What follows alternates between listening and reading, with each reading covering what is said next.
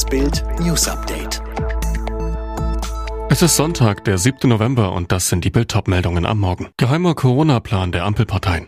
Ist Halloween schuld an den gruseligen Corona-Zahlen? Helenes Tränenauftritt bei Wetten das. SPD, Grüne und FDP wollen die epidemische Lage am 25. November beenden.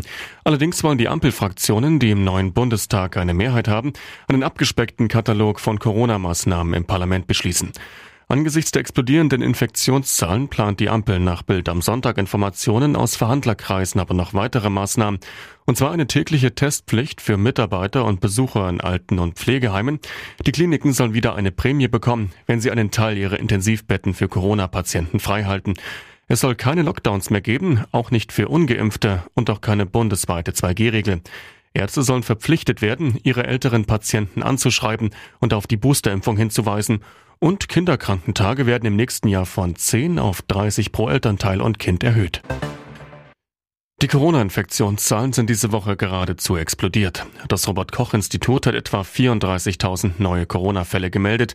Die 7-Tage-Inzidenz springt auf knapp 184 von rund 170 am Vortag.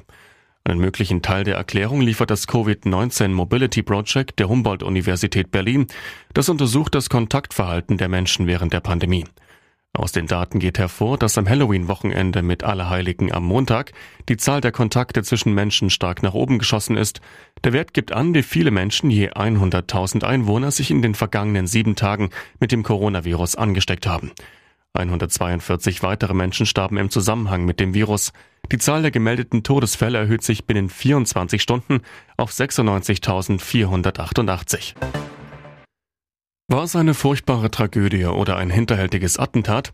50.000 Besucher feierten am Freitagabend ausgelassen beim Astroworld Musikfestival in Houston, Texas, als plötzlich im dichten Gedränge einige stürzten und eine Massenpanik ausbrach. Die furchtbare Folge, acht Tote und zahlreiche Verletzte. Wie es zu dem verhängnisvollen Zusammenbruch der Besucher kam, der die Massenpanik auslöste, muss jetzt die Polizei klären. Doch es gibt bereits einen schrecklichen Verdacht. Einigen Opfern wurde offenbar eine bisher unbekannte Substanz injiziert.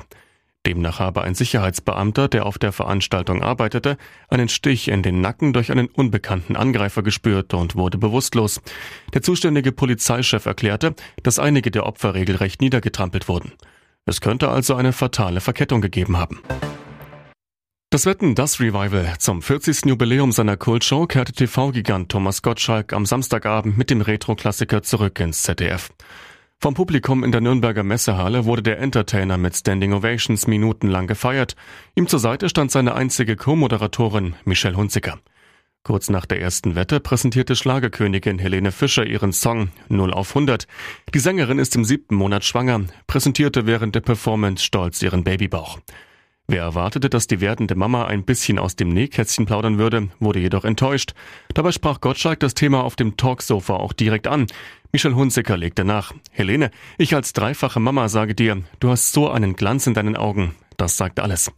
Tatsächlich hatte Helene nach ihrer Show Tränen in den Augen, wirkte sichtlich gerührt.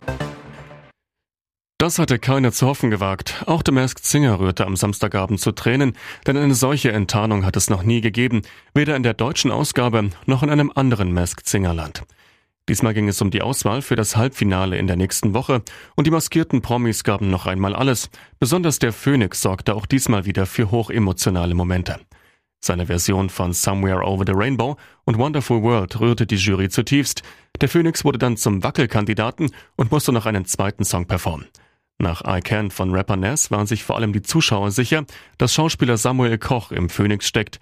Der sitzt bekanntlich seit seinem Unfall bei Wetten Das im Jahre 2010 im Rollstuhl und ist vom Hals abwärts gelähmt.